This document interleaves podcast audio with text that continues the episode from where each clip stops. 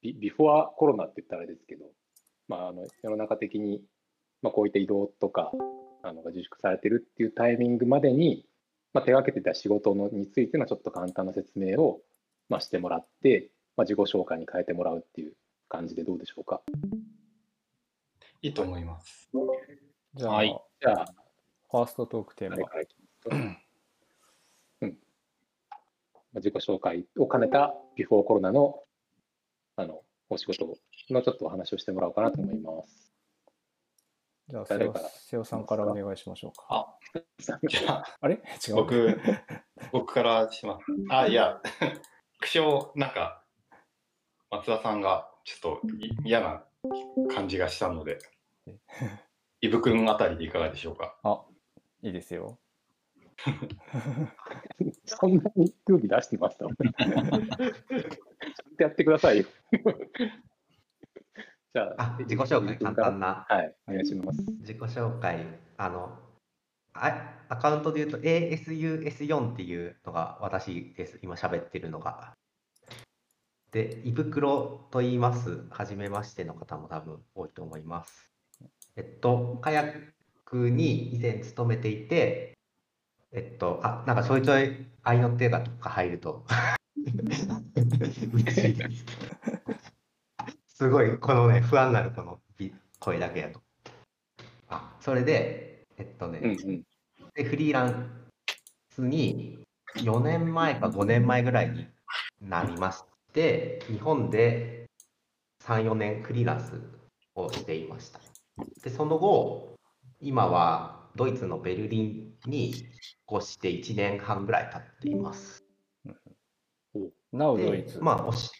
なおドイツです、今は。なお、なので、うん今リモートで、こちらはお昼12時52分です。うん、いいだから、すみません、お茶を飲みながら参加しててすいません。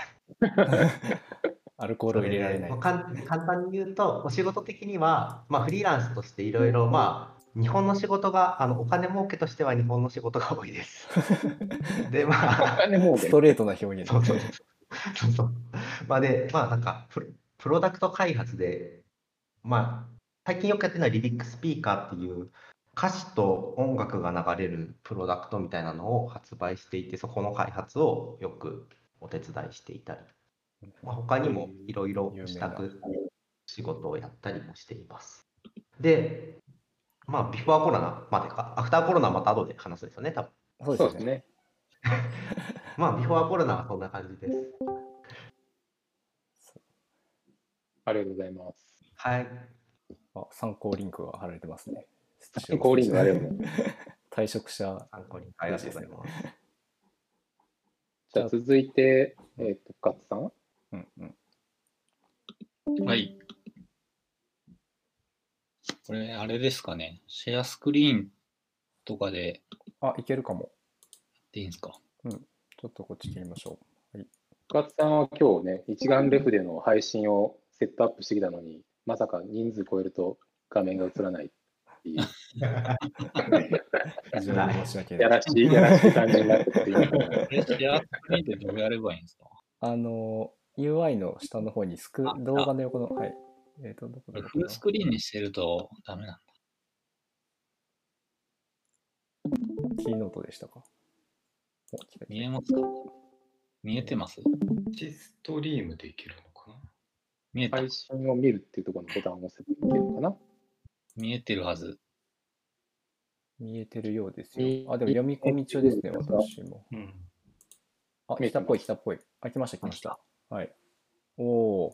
脳のウェブページですね。はい。会社のホームページなんですけども。この日のために会社のページを作ってきたんですね。じゃあはじめまして、深津と申します。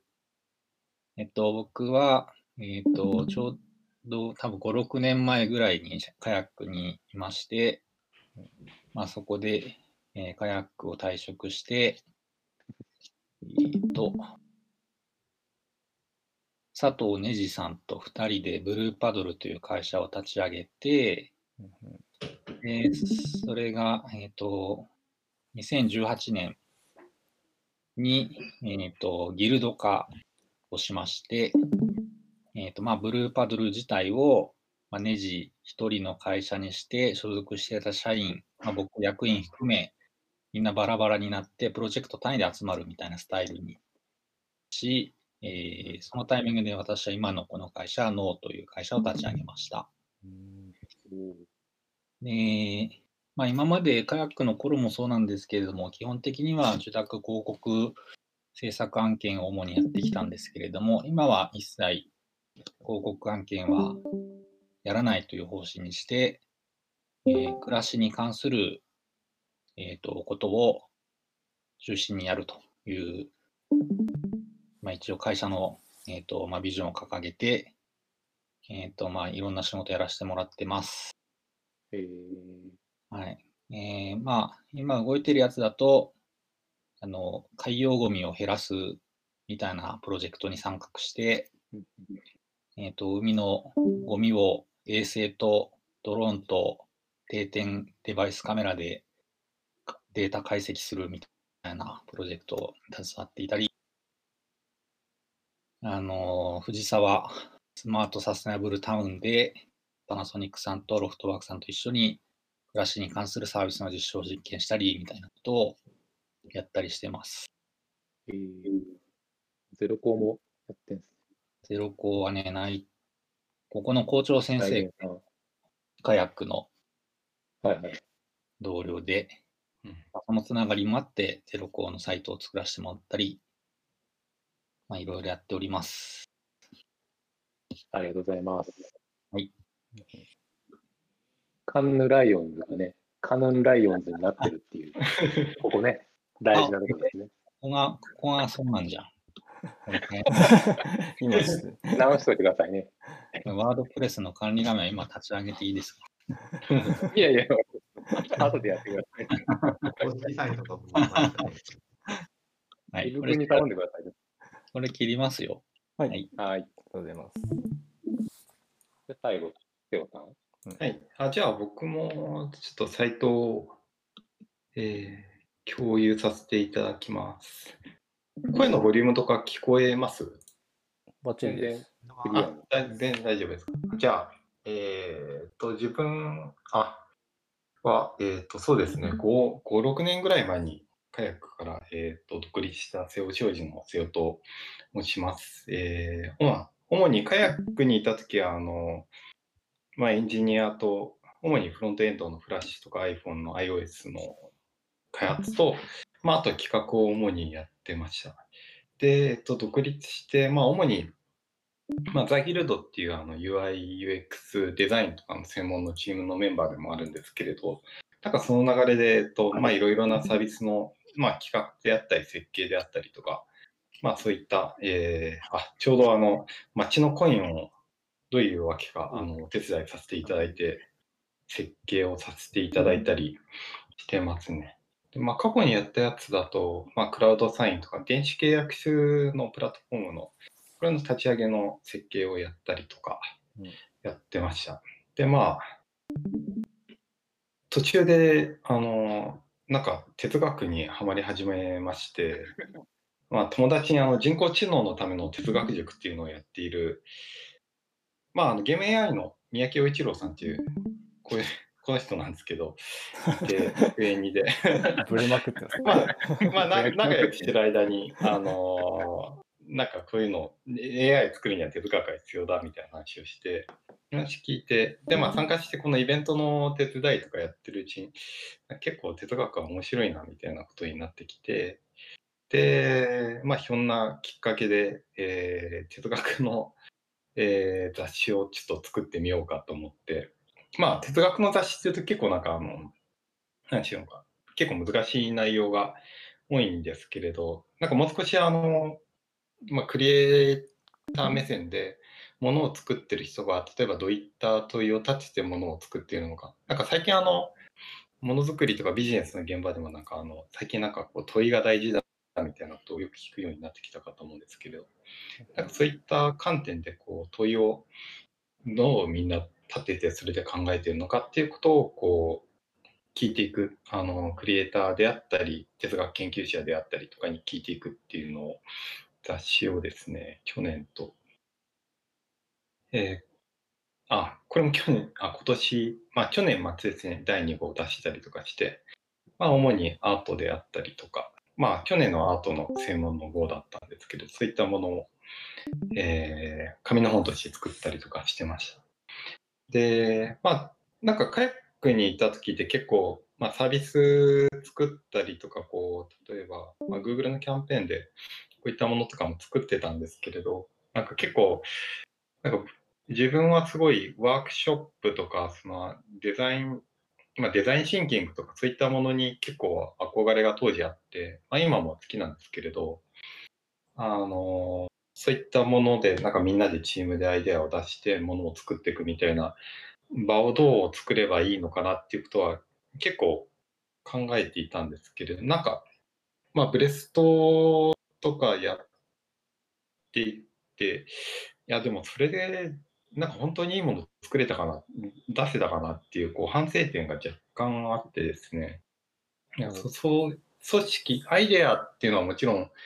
重要なんですけれど、うん。なんかその、アイデアを出す前に至る、その、何をこのプロジェクトで大事にしたいのかとか、何を価値にしたいのかとか、まあどういった問いがあるのかみたいなことを、もう少し、なんか、そのものづくりの場でも、なんか問えたり考えたりすることの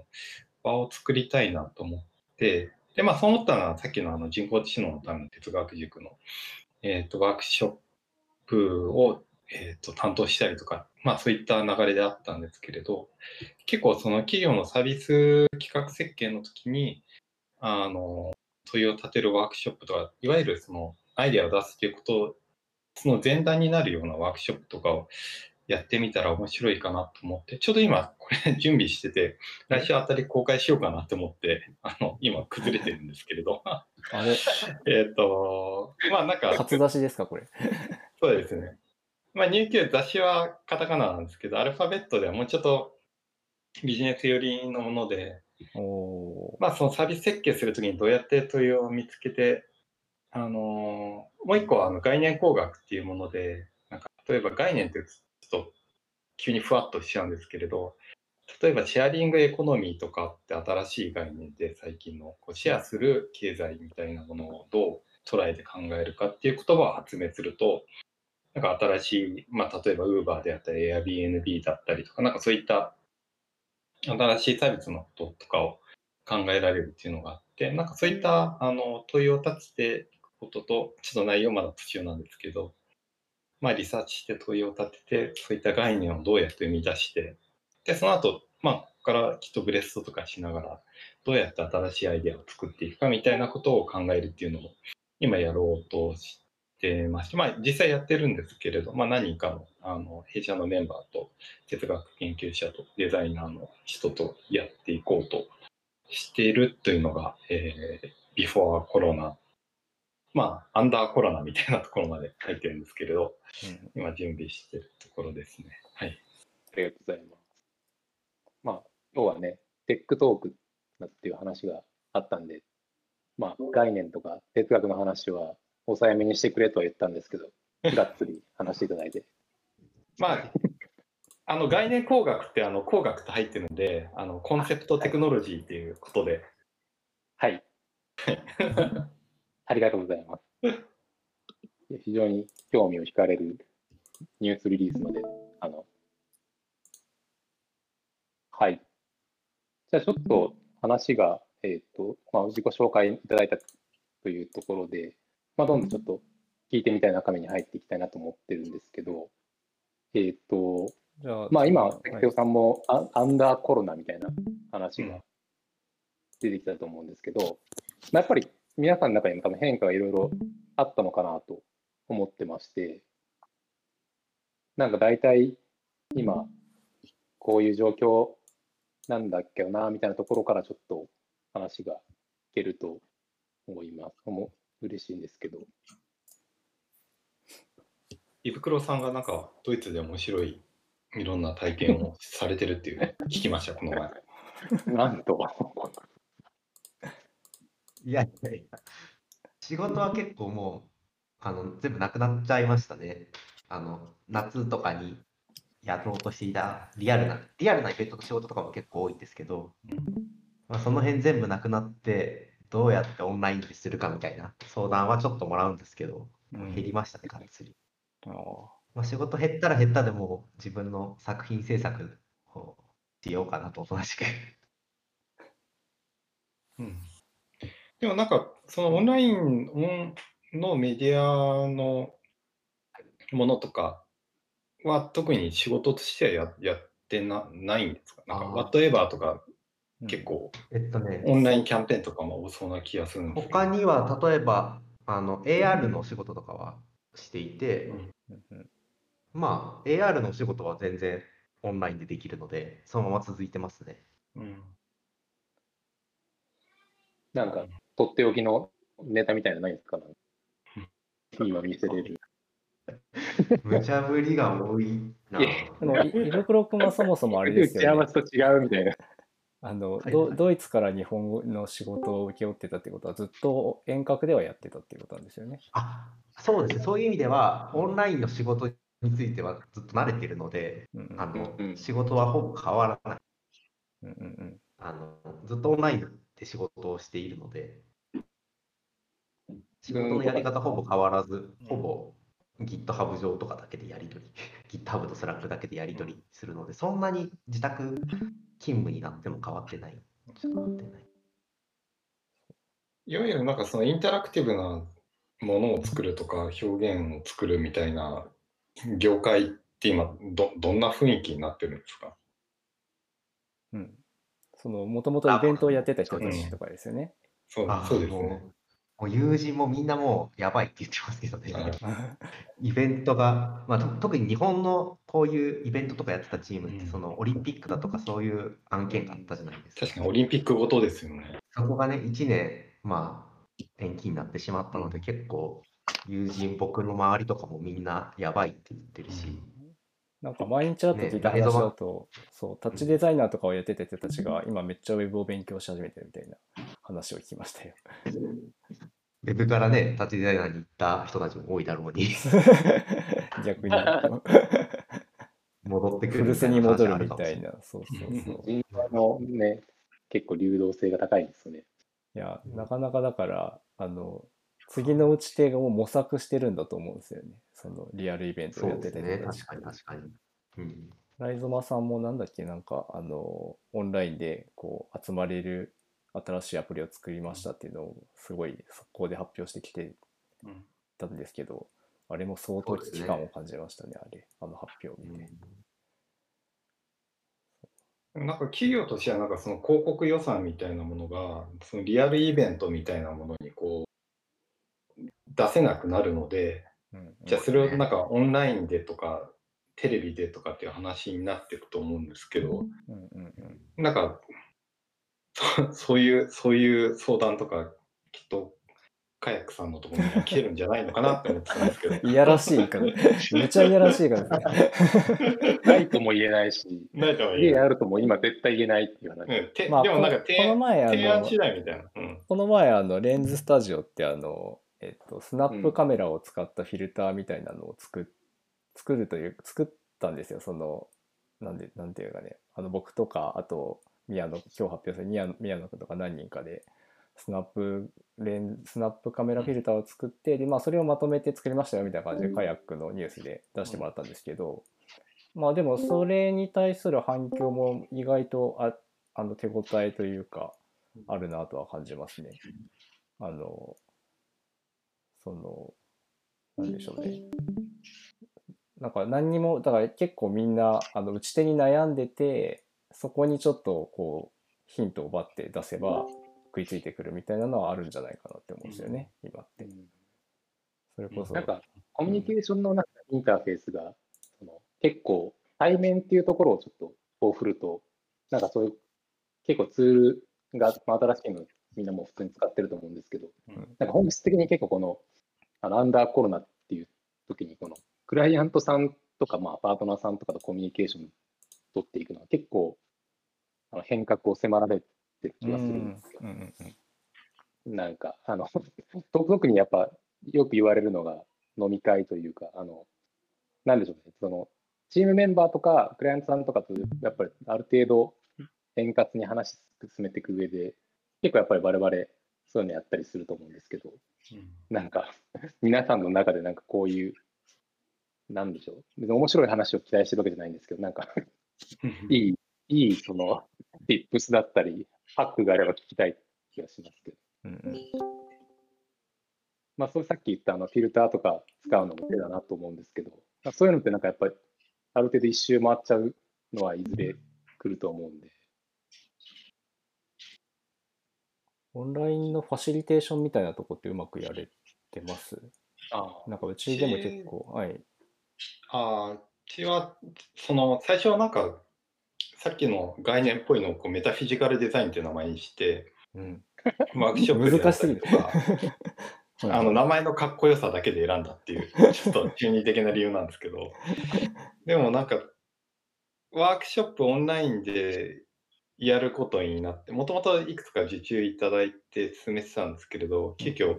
できなくなってオンラインでやることになったんですけれど、え例えばなんかそのグラフィックレコーダーの人に入ってもらって、その議論をこう可視化するのを映す、映しながら議論するようにしたりとかすると、うん。なんか結構あの、なんか集中力が途切れなかったりとか、あの、まあ、今もこう自分こう喋ってる時に、こうあんまり反応がないとどんどん心配になるんですけれど、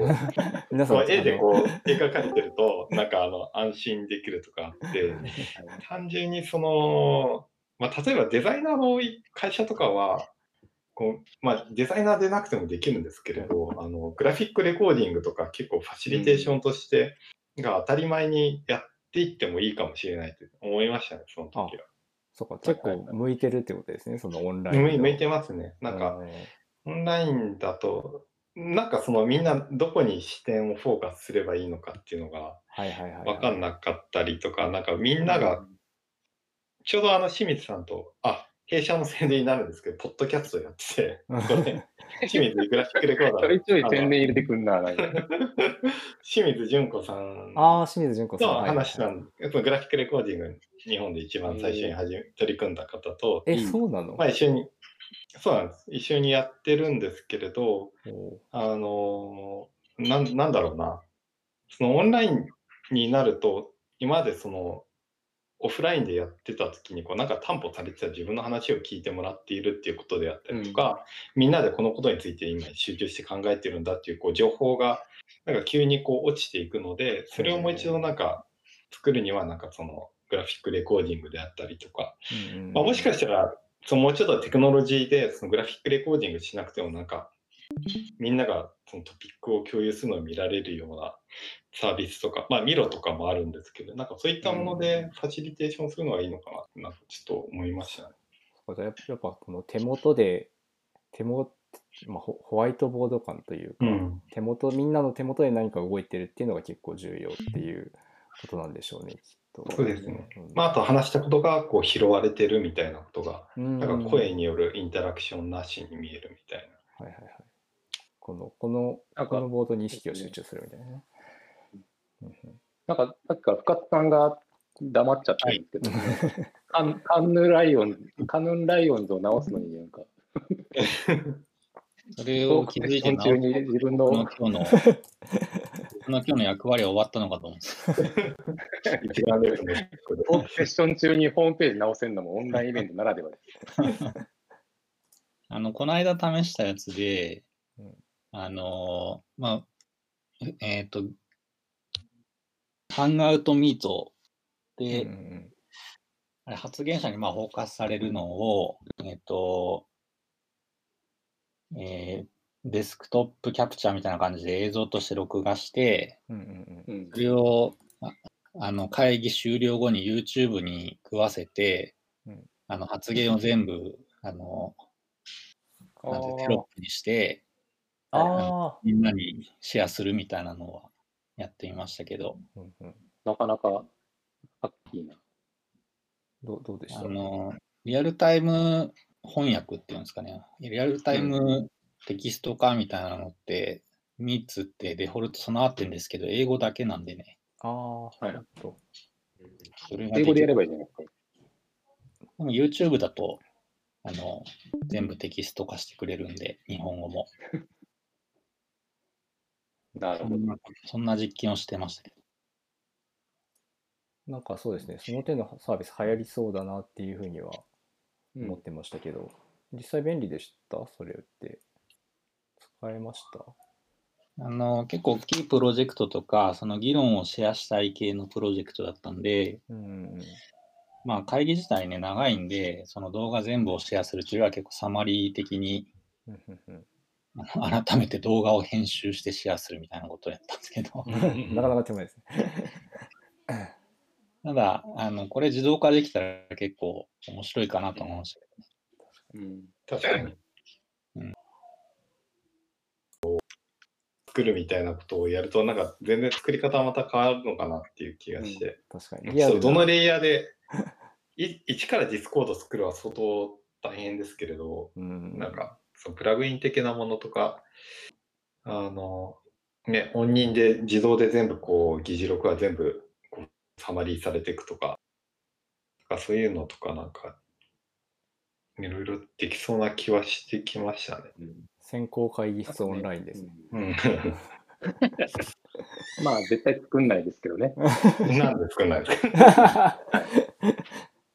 まあ、なんかインプットとアウトプットも仮想化するのはすごい楽しそうですよね。今、うんこぞってアート界隈の人も、そのバーチャルカメラとかの実装頑張ってるじゃないですか、GitHub とかで。そうですね。マイクとかもね、仮想化してるから、そこで仮想化されて翻訳されたものとして出てくるとか、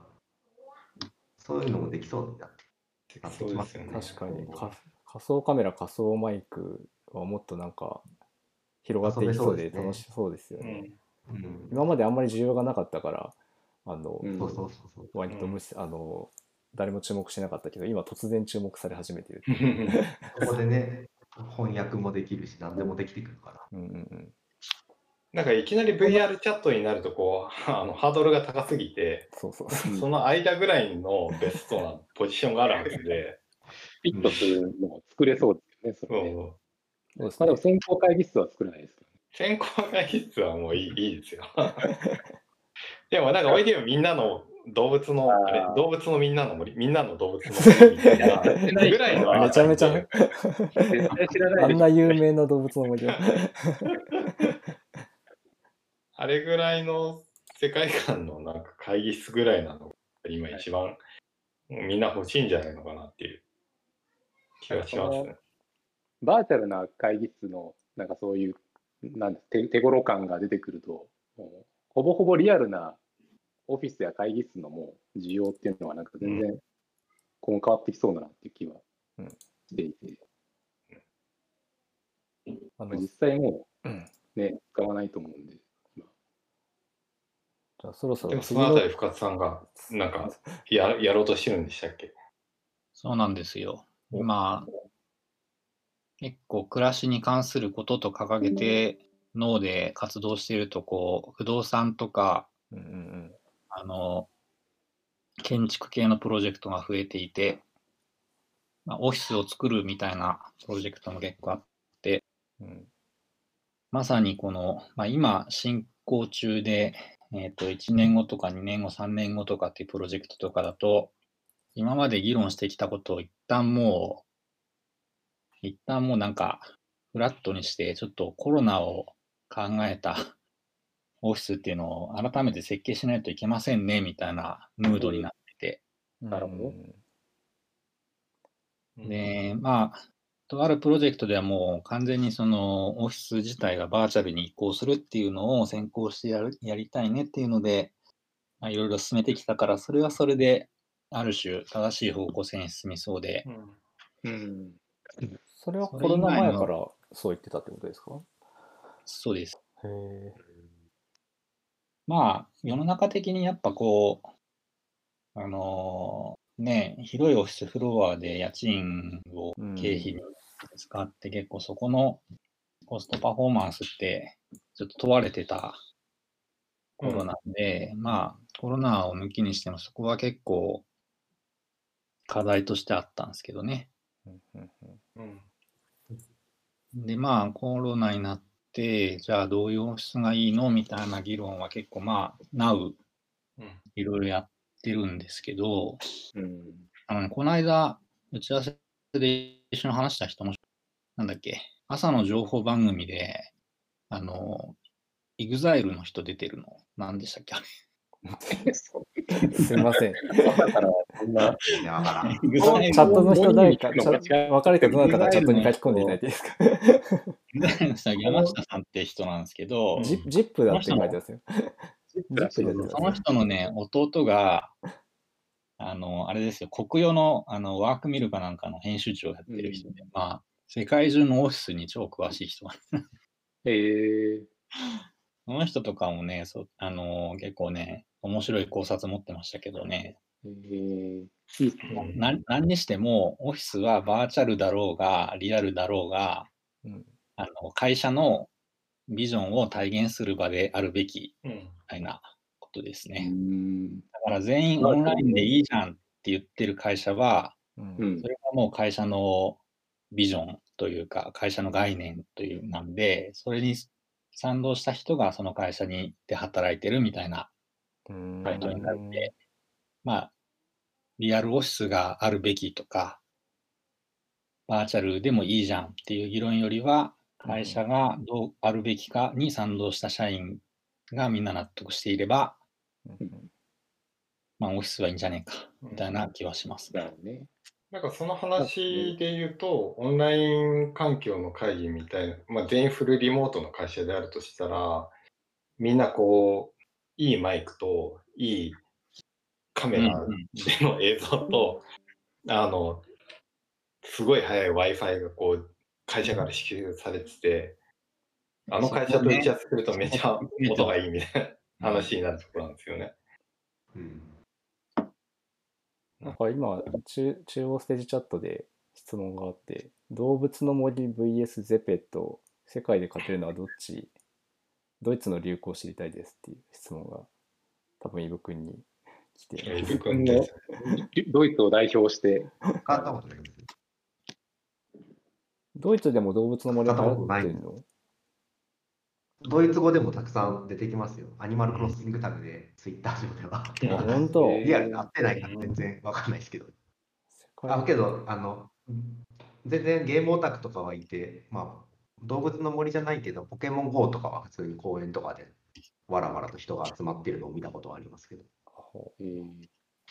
まあ、ゼペとはちょっとわからないです。使ったことがないです。ゼペト意外と流行ってないのかな？いや、なんかね、ちょいちょい、一 一時期ちょっと流行ったんですよ。ちらっとですけど、あの、人形みたいな自分のアバター作れるやつですね、ゼペットえーは。で、テイストがあんまり、あの、なんでしょうね、リリアルよりっちゃリアルよりの、あの、ブライスみたいな人形みたいな、あの、アバター作れるやつなんですよ。ドイツでは何が流行ってるんですか？ドイツの質問コーナーになってきてるこれ。これはちょっとあの、トークセッション終わった後に、ドイツっていう部屋また後ほどにしましょうドイツの部屋で聞いてください。で、ちょっとあの、もう、もうそろそろトークセッション終わりの時間が近づいてきたんですけれども、早いえっと、どうしましょうね。いやえなんか最後に聞いときたいのは、なんか、さっきもそのオフィスの話もそうなんですけど、うんやっぱコロナ後のーうん、世界の中で出てくる新しい仕事、まあ、例えば技術とかをまあできれば入ってるといいと思うんですけど、どういう形で関わっていくのが割と面白いのかなっていうのを、なんかあれば聞きたいなって気はします。うんうん